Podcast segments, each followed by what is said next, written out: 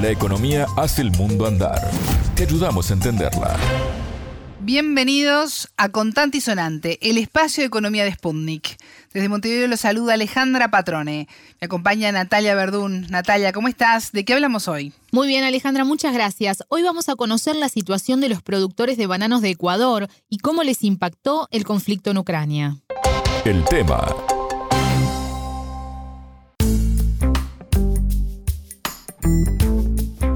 Desde hace semanas los medios dan cuenta del conflicto de los bananeros en Ecuador, el principal exportador de esta fruta a nivel mundial.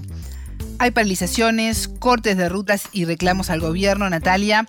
Eh, ¿Esta situación tiene que ver únicamente con el conflicto en Ucrania? En realidad el conflicto agudizó una crisis que ya venía de antes. En enero, por ejemplo, los medianos y pequeños productores habían solicitado una reunión con el presidente Guillermo Lazo y calificaban su situación como insostenible. Antes de avanzar, recordemos que el banano es el segundo producto de exportación no petrolero del país después del camarón. Exacto. En 2021 las ventas al exterior representaron 3.485 millones de dólares, pero ya se registraba una caída del 5% en el valor y de 3% en el volumen con respecto al año anterior, al 2020. Alejandra, es importante comentar que Ecuador tiene una legislación especial para la producción y exportación del banano, y esa ley establece varias cosas, pero entre ellas que se debe acordar un costo mínimo que las empresas exportadoras deben pagar al productor, algo que según los productores no se está cumpliendo. Segundo Solano, dirigente de la Federación Nacional de Bananeros en la provincia de El Oro, explicó esta situación a contante y sonante. La entrevista. Realmente la situación por la que estábamos atravesando aquí antes del conflicto es el irrespeto a la legislación bananera en nuestro país habíamos solicitado que se restaure el Estado de Derecho en nuestro país porque las exportadoras, no todas, porque si hay algunas exportadoras serias que venían cumpliendo, han irrespetado la norma legal y estaban pagando por la fruta de exportación precios de miseria. Es decir, aquí teníamos el precio de la caja un dólar y cincuenta, dos dólares, en ese entonces dos cincuenta, tres dólares, o sea, una, una variedad de precios de, de caja que eh, en el fondo realmente no se compadecían con los costos de producción y con el precio mínimo de sustentación que lo habían establecido de un acuerdo entre eh, la mesa de negociación conformada por productores y exportadores. Bien, Solano dice que el precio que les pagaban era entre 1,50 dólares y 3 dólares por caja previo al conflicto de Ucrania. Pero ¿cuánto es el precio de sustentación actual y cuánto están recibiendo ahora? Bueno, el precio básico es de 6,25 dólares y ahora, según dijo Solano, se les pretende pagar alrededor de 80 centavos de dólar. El entrevistado nos explicó cómo se llegó a fijar el precio mínimo de sustentación en octubre del año pasado. El costo de producción nuestro que proponíamos era de 7 dólares 09 centavos, el precio mínimo de sustentación que debía haberse fijado.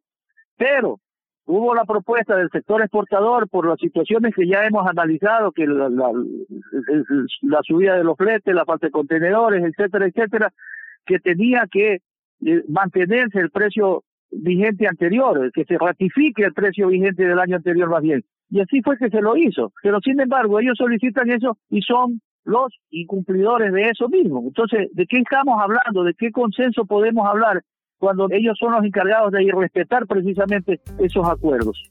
Con este escenario, los productores reunidos en la Federación Nacional de Bananeros piden control de precios y cumplir con otros puntos que establece la legislación que rige desde el 2004. Nosotros solicitábamos al ministro de que se controle precisamente para evitar la especulación y que salga la fruta al precio mínimo de sustentación, ofertándola al mercado internacional, cuatro dólares, tres dólares, cinco dólares, seis dólares, o sea, cuando el precio mínimo aquí es 6.25. Esto está ocasionando un dumping que conllevaba ya a la ruina y a la quiebra de los pequeños y medianos productores. ¿Cuál es el problema? De que no se han aplicado los controles necesarios por parte del ministerio, por parte de la autoridad competente. Entonces, eh, al no existir el silencio cómplice de las autoridades, lo, lo, digo con absoluta claridad y contundencia, el silencio cómplice de no eh, realizar ningún tipo de control.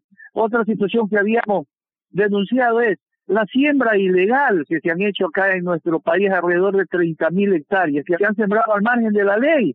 En la península de Santa Elena, o sea, sobre pretexto de fincas orgánicas, se sembraron y enormes cantidades de bananos y que están, no están autorizadas.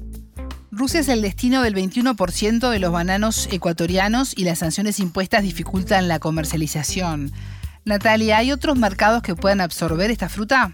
Según la perspectiva de los productores, el conflicto afecta, pero también consideran que las empresas lo utilizan como excusa para bajar los costos. Esto nos decía Solano.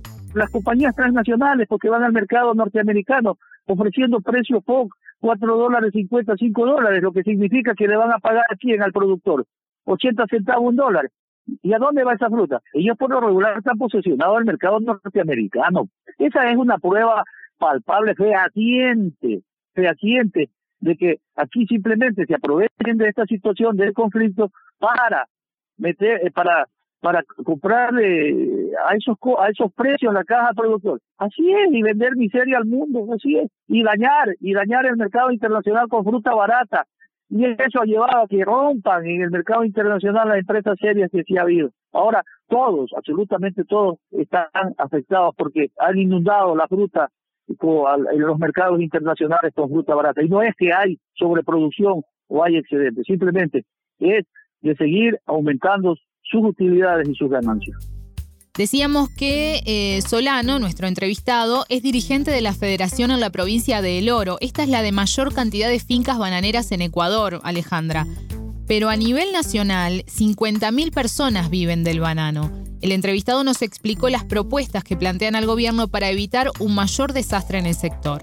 Le hemos dicho al gobierno, a ver, ¿cómo podemos solucionar eso? A ver, mire, nosotros los productores estamos pidiendo que se nos compre alrededor de un millón a millón y medio de racimos con para que sean entregados a los centros educativos, para que sean entregados a los centros de reclusión, a la población civil, a los sectores más vulnerables, desprotegidos, a los centros geriátricos, a la misma policía, al mismo ejército, qué sé yo, se puede llegar con esa fruta. ¿Y cómo, lo, ¿Y cómo nos pagan? Nos pagan, que nos paguen tres dólares por el recibo, pues. ¿Y con los fondos de qué? Hay un fondo que sirve para fondo de, emergencia del sector productor bananero mismo, que son de las multas pues de las siembras ilegales del banano. Hay alrededor de 9, 12 millones de dólares que si hubiese empezado ya a comprar eso cuando si hubiese existido la voluntad y decisión política se lo hubiese hecho, pero no se lo ha hecho. Y es más, nosotros hemos dicho que se nos cree un fondo de contingencia de 5 centavos financiados por nosotros mismos. Al Estado no le cuesta un solo centavo. Simplemente que se nos apruebe un fondo de contingencia de 5 centavos que se descuente en cada caja de exportación de todos los productores. Con eso nosotros estamos en capacidad de poder regular el mercado interno y automáticamente el, el mercado internacional va a quedar totalmente regulado. Nosotros con el fondo de contingencia le devolvemos el dinero al Estado, porque nosotros en sí, y lo hemos dicho con absoluta claridad, no queremos un Estado paternalista, queremos un Estado simplemente que se nos garantice con el Estado de Derecho, que se respete la ley y que se obligue a las compañías nacionales y transnacionales a respetar las leyes de nuestro país y por ende que el productor sirva un, reciba un justo precio por su trabajo, por las cajas de exportación. Escuchábamos a Segundo Solano, dirigente de la Federación Nacional de Bananeros en la provincia de El Oro, en Ecuador. Muchas gracias Natalia, seguiremos muy atentos a este tema. Gracias, hasta luego contante y sonante desde Montevideo.